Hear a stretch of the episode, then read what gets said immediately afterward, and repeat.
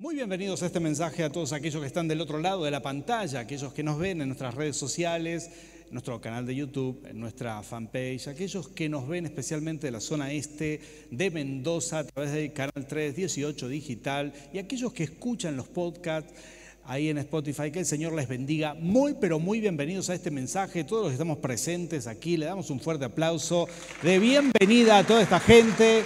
Que el Señor les bendiga. Pueden ser parte también de esta reunión y de este mensaje, que es un mensaje particular. Estamos hablando de la misión que Dios nos ha dado como iglesia, como ministerio, y de la misión ah, hablamos y decimos de la misión es discipular naciones. Esta es la segunda parte de este mensaje que vamos a compartir. Yo tengo aquí el, el clicker, así que voy a ir avanzando si tenemos para poner en pantalla. Y en este mensaje vamos a hablar sobre la misión. Hemos hablado acerca de lo que Dios nos ha encomendado. Dios tiene un diseño. Él quiere que todo el mundo sea salvo. Él quiere que todas las personas le conozcan a Él. Él tiene este, este deseo, este anhelo de que todas las personas puedan ser salvas. Para eso Él creó una iglesia. ¿Cuántos son iglesia aquí? ¿Sí? Sos parte de una iglesia con propósito. Sos la iglesia del Señor y Él nos ha, dado una llave espiritual. Dice, todo lo que atamos en el cielo será atado en la tierra, todo lo que desatamos en el cielo será desatado en la tierra. Dios nos ha dado poder y autoridad. Jesús dijo, vayan por todo el mundo, disipulen las naciones, hagan discípulos, enséñenle todas las cosas, que guarden todas las cosas, enséñenle, bautícenlos. Y Él dice, yo estaré con ustedes todos los días hasta el fin del mundo. ¿Sentiste alguna vez que estabas solo? ¿Sentiste esto? Bueno, quiero darte una buena noticia, no estás solo. El Señor siempre está contigo. A veces lo sentimos, a veces no. Por favor, toca a alguien al lado tuyo, decirle, el Señor está contigo, el Señor está contigo. Nunca estuviste solos. Para vos que estás mirándonos a través de la pantalla, el Señor está contigo. Esto dice la palabra del Señor y yo lo creo. ¿Cuántos lo creen? Y de esto se trata, de que disipulamos naciones y que Dios nos ha dado un poder. Hoy quiero hablar del poder de Dios, vamos a centrarnos específicamente en esto, de esa autoridad. Y yo le pido al Espíritu Santo que hoy sea una, tarde de milagros, ¿sí? Hoy Dios haga algo con nosotros. Si viniste aquí quizás con alguna necesidad, hoy vamos a orar por milagros, pero lo que le pido al Señor no solamente que haga milagros en nosotros, sino que te haga a ti una persona de fe, para orar por milagros. ¿Cuántos quieren esto? Una persona de fe que ore por otros y los milagros sucedan. ¿sí? Mira, voy a mostrarte algo que tengo aquí para poner en pantalla, a ver si se puede ver. Esto es Ecuador, la nación de Ecuador, una imagen. Tuve la oportunidad de estar dos veces ahí y este es un billete de 20 dólares. Es un país dolarizado, ¿sabías esto? ¿Sí? Justo aquí hay toda una una revuelta política, se quiere dolarizar Argentina. Alguien, algunos proponen esto, no vamos a hablar de política, solamente es un ejemplo. Allí se, bueno, uno llega al país y si quiere cambiar, a pesar de que es un país dolarizado, si, si vos llegas con un billete más grande que el de 20 dólares, nadie te lo va a cambiar en la calle. Mira qué interesante. ¿Sabes por qué? Porque la gente tiene miedo de que es decir, vas con un billete de 100 dólares, por ejemplo, la gente tiene miedo de que ese billete sea falso, ¿sí? Porque en la dolarización hubo billetes falsos y mucha gente, es demasiado grande ese billete. Así que el máximo billete que circula en la calle es ese, de 20 dólares, ¿sí? Porque la gente le tiene miedo. Hubo, hubieron algunos falsos y ya nadie lo quiere recibir, solamente lo reciben en un banco, en un lugar seguro. Mira qué interesante es esto, ¿no? Y de la misma manera, para darte un ejemplo, a veces nos suceden estas cosas cuando vemos algo falso, nos retraemos y queremos estar seguros de que lo que vamos a recibir es verdadero. Mucha gente dentro del reino de Dios ha visto profetas falsos, gente que dice que hace milagros y son falsos, falsos curas sanadores, falsos, falsas iglesias, falsas enseñanzas ¿Y qué es lo que hace la gente? Dice, no, mejor no, me voy a lo seguro, no recibo nada, ¿no? Y rechaza todo esto porque, bueno, generalmente es así, uno ve algo falso y se cuida. Y en Ecuador sucede que nadie recibe un billete de 100 por las dudas, nadie, en la calle no se reciben. Y, tiene que ver con esto, con que nos cuidamos cuando vemos que algo es falso. Y yo quiero decirte que de alguna manera Satanás imitó tanto el poder de Dios, trató de tergiversar el poder de Dios, trató de tergiversar los profetas, la profecía, el poder, los milagros, de hacer tantas imitaciones falsas, que mucha gente en este mundo rechaza eso por lo falso. ¿Tiene sentido lo que digo? Rechaza lo bueno porque hubieron algunas cosas falsas. Entonces tenemos mucha gente que rechaza lo bueno y nosotros queremos aprender aquí a cómo detectar lo bueno, cómo discernir lo bueno y aprender un poco más sobre eso. Mira lo que dice la palabra del Señor. Así le gustó al Señor, la locura de la predicación. Tengo algunos pasajes para compartirte hoy. Dice, ¿dónde está el sabio? ¿Dónde está el erudito? ¿Dónde el filósofo de esta época no ha convertido Dios en lo, perdón, no ha convertido Dios en locura la sabiduría de este mundo, ya que Dios en su sabio designio dispuso que el mundo no lo conociera mediante sabiduría. Por favor, alguien diga conmigo sabiduría humana, ¿sí? Eso no. Miren lo que dice, mediante la locura de la predicación a los que creen. Él tuvo a bien, perdón, salvar mediante la locura de la predicación. Como te dije al principio, a Dios le encanta, le agrada que todo el mundo se convierta, pero para eso Él decidió que va a ser de una sola manera, a través de la locura de la predicación. Esto parece una locura, de hecho, porque no tiene que ver con argumentos científicos, no tiene que ver con un convencimiento humano, sino con un, con un convencimiento espiritual. El mensaje de la iglesia está respaldado Está respaldado de alguna manera por la experiencia con el Señor, por el poder de Dios. Y esta es la locura de la predicación de la que hablamos. ¿sí? Eh, dice, los judíos piden señales y los que no son judíos, los griegos, buscan sabiduría. Los griegos buscaban sabiduría, pero a Dios le gustó salvar a través de la locura de la predicación. Te hago una pregunta, ¿sos de esas personas que se animan a hablar de Dios a otros? ¿Sí? ¿Hablas de tu fe? Hablas de tu fe, vos que estás del otro lado de la pantalla, hablas de tu fe con tus compañeros de trabajo, con tu familia, con tus amigos. Es imposible hablar de fe sin hablar de milagros, porque está muy vinculado. Cuando hablamos de fe, cuando yo recuerdo cuando em, empecé a tener fe y en el trabajo hablaba con mis compañeros de trabajo, alguien inmediatamente me dijo, no, yo tengo problemas, ¿no querés venir a mi casa a orar por mí? Y yo le dije, sí, con mucho gusto, voy a hablarle al pastor. Le llamé al pastor, le dije, hay alguien que quiere oración, ¿por qué no va usted, pastor, a la casa? Y él me dijo, pero si te pidió a vos, anda vos, así que me envió a mí. Yo era nuevo creyente, tenía 19 años, así que fue un placer ir a orar por esa gente. Y, y está vinculado con milagros. Es decir, Dios promete respaldar la locura de la predicación con milagros. Nunca, nunca te eches para atrás cuando tenés una oportunidad de orar por alguien, porque así le gusta al Señor. Y a veces hay miedos que romper. Hay gente que, no se anima y dice, no, no, sé si hablarle de Dios a alguien, no sé cómo hacer esto. Bueno, la locura de la predicación es lo que a Dios le agrada. ¿sí? Y a medida que vamos creciendo en fe, Dios te va a animar, te va a empujar a hablarle a otros de tu fe. Y a veces hay que romper miedos, temores, el temor de quedar expuesto. ¿Qué dirán de mí? ¿Te ha pasado esto por la cabeza alguna vez? ¿Qué dirán de mí si hablo de mi fe a, otros? ¿Y si oro y no, y no sucede nada? ¿Y si sucede? Bueno, en un momento a los apóstoles los amenazaron y le dijeron, no pueden predicar la palabra. Y ellos hicieron esta oración, eran amenazas de muerte. Ahora, Señor, toma en cuenta sus amenazas y concede a tus siervos el proclamar tu palabra sin temor alguno. Alguien diga conmigo, sin temor. De esto se trata, de que Dios haga en nosotros esta obra. Quizás todos tenemos que hacer esta oración alguna vez en la vida, ayúdanos a hablar sin temor. Y no solamente eso, ellos dicen, por eso extiende tu mano para sanar y hacer señales y prodigios mediante el nombre de tu santo siervo Jesús.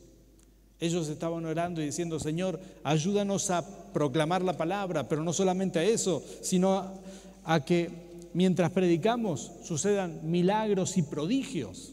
Esto es lo que tiene que suceder. ¿Qué tal si Dios está eligiendo tu vida? ¿Qué tal si Dios está eligiendo tu vida para que milagros sucedan a tu alrededor? ¿Qué tal si Dios está eligiendo tu vida para que otros sean sanos, sean salvos, reciban milagros extraordinarios? A veces simplemente hay que romper el temor. ¿Te ha dado temor alguna vez de orar por alguien? ¿Te sentiste expuesto? Dijiste, no sé si esto es para mí, no sé si me animaría. Una de las cosas que más me gusta de Moisés. Ustedes recuerdan que Dios le dijo a Moisés que tire la vara y se iba a convertir en serpiente. ¿Cuántos se acuerdan de eso? Y luego esa serpiente se comió a las, a las serpientes del faraón. Vinieron los brujos, hicieron lo mismo, pero la serpiente de Dios se comió a las otras serpientes. Pero lo que me, me encanta de esto es que dice la Biblia que cuando tiró la vara se convirtió en serpiente por primera vez, dice que Moisés retrocedió porque tuvo miedo. ¿sí? Y luego Dios le dice, ahora quiero que agarres la serpiente por la cola. ¿Cuántos se acuerdan de ese lindo detalle? Jamás las serpientes se agarran de la cola, ¿sí? se, se agarran del cuello. Los, los, que le llaman encantadores de serpiente la, agarran de la nuca en realidad la, le aprietan con una horqueta de ahí y primero la tienen para que no se dé vuelta y no te muerda. Pero Dios le dice a Moisés, no, no, no, tenés que atraparla por la cola. Así que imagínate una víbora enroscada, ¿sí? muy peligrosa, amenazante, y tener que estirar tu mano y, y pasar tu cara enfrente de la víbora y agarrarla de la cola. Es una exposición total. Después de eso, ya a Moisés no le quedó temor. Él dijo, sí, voy a hacer todo lo que me pida. Después de agarrar una serpiente de esa manera, bueno, eso es lo que Dios hace con nosotros muchas veces. Nos empuja a romper el temor, a exponernos, a quedar expuesto, a poner la cara ahí, a, a, quedar vulnerable frente a otro. Muchas veces vas a quedar en situaciones así, pero quiero darte una palabra de Dios y espero que la puedas recibir. Cuando hagas eso, el Señor no te va a defraudar. Cuando hagas eso, el Señor te va a respaldar. Cuando te animes a orar por alguien, cuando te animes a orar por un milagro, Dios te va a respaldar. ¿Cuántos toman esta palabra? Dios te va a respaldar, el Señor te va a respaldar, porque a Él le agradó la locura de la predicación. Le encantó a Dios esto. Él dijo, así se va a hacer. Quiero que mis hijos se expongan y cuando alguien se anima a exponerse, yo lo voy a respaldar. Me encanta esto. Pero voy a ir un poco más con este mensaje, ¿sí? Nuestro mensaje es poderoso, tiene un poder extraordinario. Es un mensaje de salvación para salvar personas, pero hay más, hay un poco más. Mira lo que dice la palabra del Señor en Hebreos. Y este es el pasaje que vamos a analizar un poquito. Aquí hay una enseñanza poderosa para milagros, ¿sí? Dice, ¿cómo escaparemos nosotros si descuidamos una salvación tan grande? Esta salvación fue anunciada primeramente por el Señor y los que la oyeron nos la confirmaron. A la vez Dios ratificó. Por favor, alguien diga conmigo, ratificar, ratificar. ¿Estás familiarizado con esta palabra? Esto es verificar, ¿sí? O de alguna manera asegurarse que esto sea así, ratificar. A la vez Dios ratificó su testimonio acerca de ella, está hablando de la salvación, con señales, prodigios, diversos milagros y dones distribuidos por el Espíritu Santo según su voluntad. Cuatro cosas menciona el autor de Hebreos. Y el autor de Hebreos me encanta, posiblemente, posiblemente fue Apolos, el autor de Hebreos uno de los apóstoles, eh, uno de los apóstoles de la segunda generación de apóstoles. Y Apolos, un hombre muy ilustrado, quizás el más ilustrado de la época, él es muy minucioso y describe estas cuatro cosas que vamos a, a ver nosotros aquí. Son cuatro elementos. Uy, yo tenía que haber pasado eso.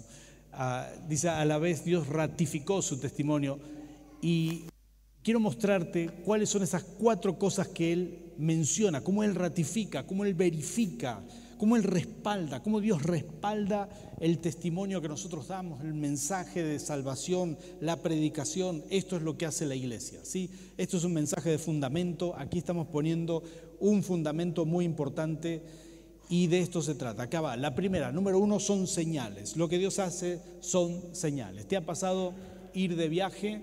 ¿Sí? Y si no llevas el GPS, que ahora, ¿verdad? El que se acostumbró al GPS, olvídate, no encuentra más ni al vecino sin usar GPS, ¿no? La panadería que fue toda la vida ya no la encuentra, tiene que poner GPS para llegar, porque uno se hace adicto. Pero si vos no sos de usar GPS y todavía lees las calles, lees las señales, ¿sí? uno puede ir viajando y las señales están ahí justo para eso. De pronto te dice faltan 30 kilómetros para San Martín. Me encanta leer esos carteles. Hay un cartel por aquí que dice, este, dice San Martín, en la siguiente bajada está la flechita. Cuando uno viene de viaje y tenés más de mil kilómetros como solemos hacer nosotros y ves ese cartel, decís, uy, qué bueno, ya estoy en casa son, esas son las señales, te van marcando el camino. Así son las señales. Hay manifestaciones, intervenciones divinas en tu vida que son señales, ¿sí? Y marcan el camino, marcan tu propósito, marcan a dónde vas, marcan las temporadas. Hay señales que son, hay milagros que son especiales, son intervenciones divinas. El mensaje que nosotros damos no es solamente una, una enseñanza, hay un poder y en el poder una de las cosas que se manifiestan son las señales. Las señales son estas, estos milagros, estas intervenciones divinas para marcar los tiempos, las temporadas, los lugares, para asegurarte de algo. Gedeón pidió señales. ¿Cuántos se acuerdan de Gedeón? Dice que en la batalla él dijo, Señor, voy a salir a la batalla, pero quiero estar seguro que me estás marcando ir a la batalla y que voy a ganar, como prometiste. Así que cuando amanezca, que el rocío de la mañana moje todo, excepto una pila de, lana de ovejas recién esquilada que voy a dejar acá afuera. Imagínate esa lana de ovejas, si la dejas afuera, todo el rocío cae ahí y permanece ahí. Pero él dijo, Señor, yo te pido que esto quede seco. Esto era naturalmente imposible. Y le pidió esta señal a Dios. Así que a la mañana siguiente se levantó, fue a ver el vellón de oveja, el vellón de lana, y encontró que estaba seco y todo lo demás estaba mojado. Al día siguiente dijo, Señor, te pido una vez más, con esta última señal ya está. Le pidió al Señor que fuera al revés, que todo lo demás esté seco y solo el vellón esté mojado. Así que al día siguiente sucedió tal como él había pedido. Y de ahí en más él estuvo seguro que iba por buen camino y que tenía que hacer lo correcto. En todo el Evangelio de Juan vas a encontrar que no se hablan de milagros, sino de señales. Eligió solamente ocho milagros, si no recuerdo mal, en todo el Evangelio, porque fueron algunos especiales. Él eligió las señales acerca de Jesús. Él dijo, estos no son milagros, estos son señales él estaba marcando que él era el Mesías. Y comienza con la primera de las señales, Juan capítulo 2, y dice, la primera de las señales se hizo en Caná, en las bodas de Caná. Y son señales las que marca Juan. ¿Sabías que vos podés pedir señales? ¿Sabes que vos podés decir, Señor, estoy bien por donde voy?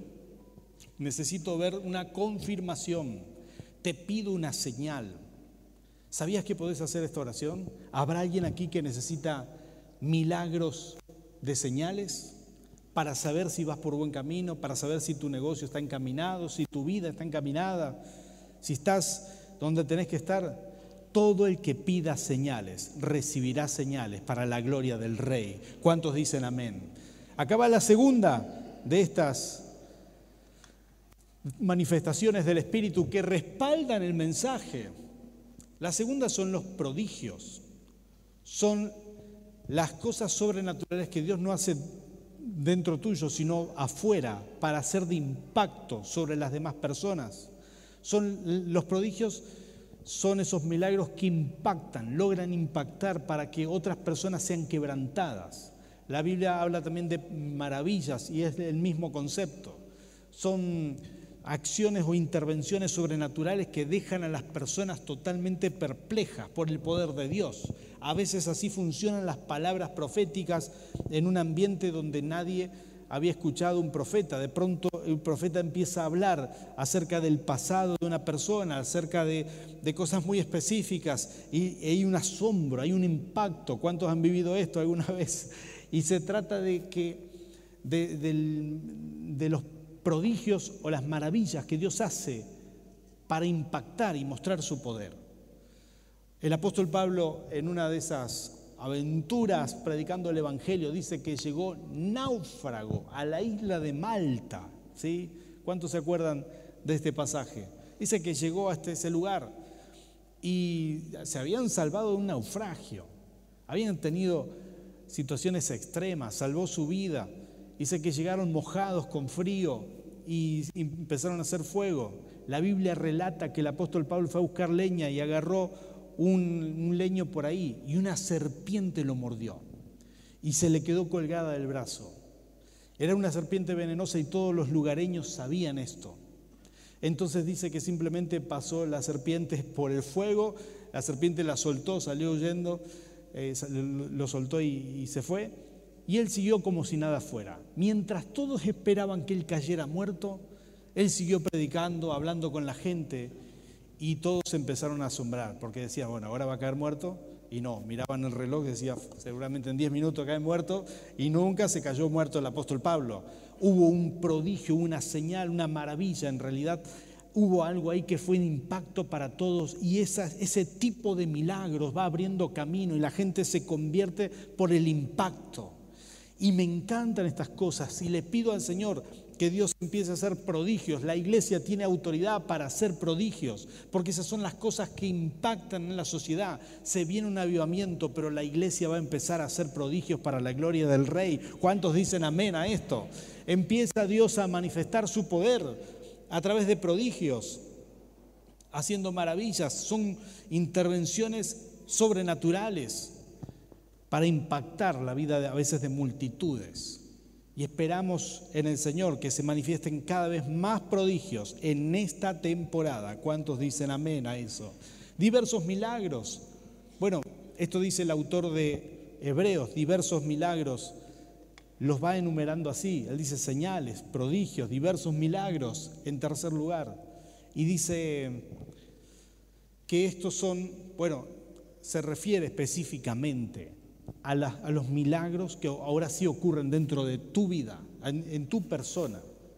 Son los milagros que Dios hace para mostrarte que Él está contigo, para mostrarte que Él te ama, que Él está cerca tuyo. Eso respalda el mensaje que recibiste. Eso ratifica, significa que Dios está diciendo esto es real, el mensaje es real, porque hay milagros a tu favor. Son los milagros lo único que nos diferencia de cualquier otra filosofía en este mundo. Es el poder de Dios en nuestra vida. te leo un pasaje de las Escrituras, esto es Primera de Corintios 5, capítulo 2, versículo 4 al 5. Dice, el apóstol Pablo está hablándole a los corintios y les dice estas palabras, les dice, no les hablé ni prediqué con palabras sabias y elocuentes, sino con demostración. Alguien diga conmigo demostración. Demostración del poder del Espíritu, para que la fe de ustedes no dependiera de la sabiduría humana, sino del poder de Dios. El apóstol Pablo se está dando a conocer cuál fue su estrategia entre los corintios. La gente de Corintio era griega, ¿sí? En, Grecia se había desarrollado la filosofía, la expresión oral, la elocuencia.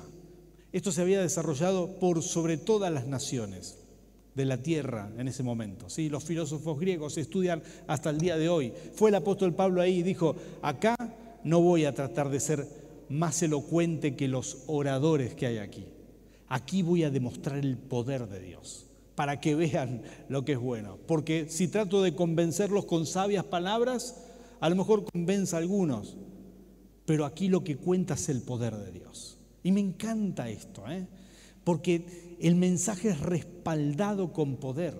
Entonces el apóstol Pablo llega a ese lugar y dice, no fui a ustedes, o les, escribe esta carta y les dice, recuerden cuando fui, no fui a ustedes con palabras elocuentes, no fui tratando de, mostrarles una enseñanza que queden maravillados, fui a orar por milagros y milagros sucedieron. Y así es que la fe de ustedes se asentó y no solamente en sabiduría que dependa de los hombres, sino en el poder de Dios. Y en cuarto lugar, y último lugar, voy a pedir a los adoradores si quieren pasar por aquí, dones distribuidos por el Espíritu Santo. Hemos hablado de esto y quizás no tenemos tiempo para desarrollarlo mucho más, pero es que esta es otra de las maneras de ratificar el mensaje de salvación. ¿sí? Esta es otra de las maneras que el Señor tiene. Él, él imparte dones, lo hace el Espíritu Santo. Y el apóstol Pablo cuenta que llegó a un lugar, a Éfeso, y ahí no había gente llena del Espíritu. Dice que encuentra a doce hombres que no, no estaban llenos del Espíritu, pero habían creído en Dios. Entonces les pregunta, ¿ustedes recibieron el Espíritu Santo? Y ellos le dijeron, ni sabemos qué es. Era la primera vez que Pablo estaba en esa ciudad. Y dice en las escrituras, dice la palabra del Señor, que él les preguntó, entonces, ¿qué bautismo recibieron? Preguntó. El bautismo de Juan respondieron. Pablo les explicó que Juan bautizó con un bautismo de arrepentimiento y le indicaba a la gente que creyera en el que vendría después de él, es decir, en Jesús. Al oír esto fueron bautizados en el nombre del Señor Jesús. Cuando Pablo les impuso las manos, el Espíritu Santo vino sobre ellos. Y escuchen esto, empezaron a hablar en lenguas y a profetizar. Al oír esto fueron bautizados en el nombre del Señor. Cuando, ah, perdón, acá estoy repitiendo el mismo pasaje. ¿sí? Ahí está. Ahí. Cuando Pablo les impuso las manos, acá ya he leído este pasaje. Vino el Espíritu Santo y empezaron a hablar en lenguas y a profetizar. ¿sí? Esto fue lo que sucedió. Y esto es lo que ocurrió en aquel tiempo hablaron en lenguas, profetizaron el mismo día que fueron llenos del Espíritu Santo. El Espíritu repartió dones. Esto es lo que hace el Señor. Él respalda su mensaje. Respalda el mensaje con señales, con prodigios. Respalda el mensaje con dones del Espíritu. Respalda el mensaje con, con ah, milagros con todo tipo de milagros, milagros, diversos milagros, dice la palabra del Señor. Él respalda lo que se predica con, con el poder que viene de lo alto. ¿Cuál es la razón por la cual Jesús dijo, yo estaré con ustedes todos los días hasta el fin del mundo? La razón es porque Dios tenía un plan, respaldar con poder a su iglesia. Por favor, ponte de pie. Ponte de pie.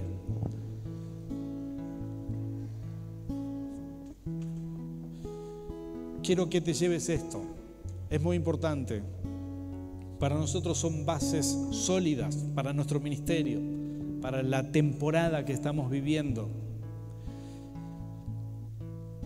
No recibimos solamente palabras, recibimos impartición de poder. Pero Dios no solamente espera que seamos los pastores que oremos por milagros. Estás recibiendo un llamado. ¿sí? Estás recibiendo, estás siendo activado en un llamado. Dios quiere usar tu vida, Dios quiere usarte a ti. Tocale, por favor, a que está al lado tuyo, ¿sí? Sacudilo un poco.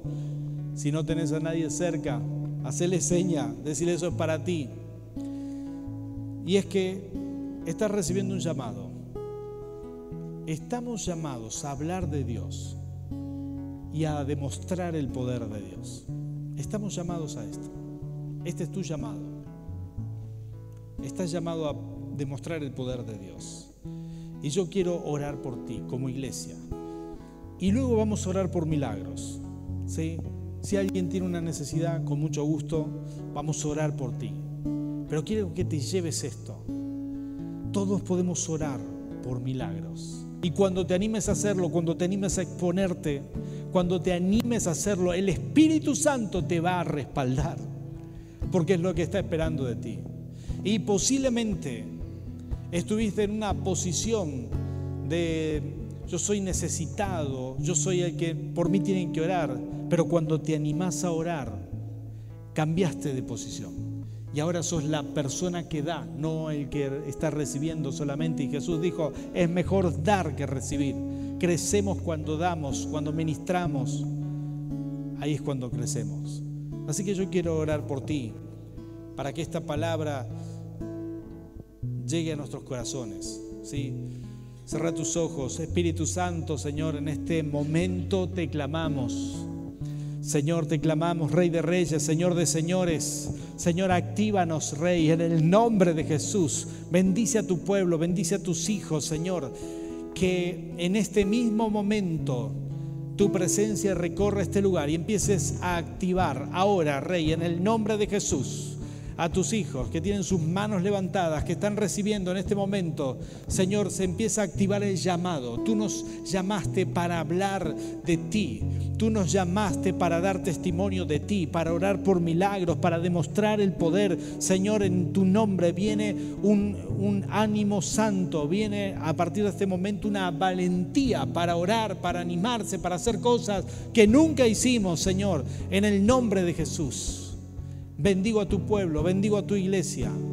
Y esta palabra, Señor, es fundamento para nosotros. Esta palabra es una palabra de fundamento, es una palabra, Señor, en la cual nuestro ministerio empieza a caminar. Señor, seremos personas que provocan avivamiento. Señor, vas a usar la vida de muchos de tus hijos. Seremos personas que provocan que tu reino venga a la tierra. En el nombre de Jesús. Santo Espíritu, toda la gloria, toda la honra sea para ti. Gracias Señor. Aleluya. Amén y amén. Dale un aplauso al Rey. Dale un aplauso al Rey de Reyes, Señor de Señores. Y nos despedimos de los que están conectados. Que el Señor te bendiga.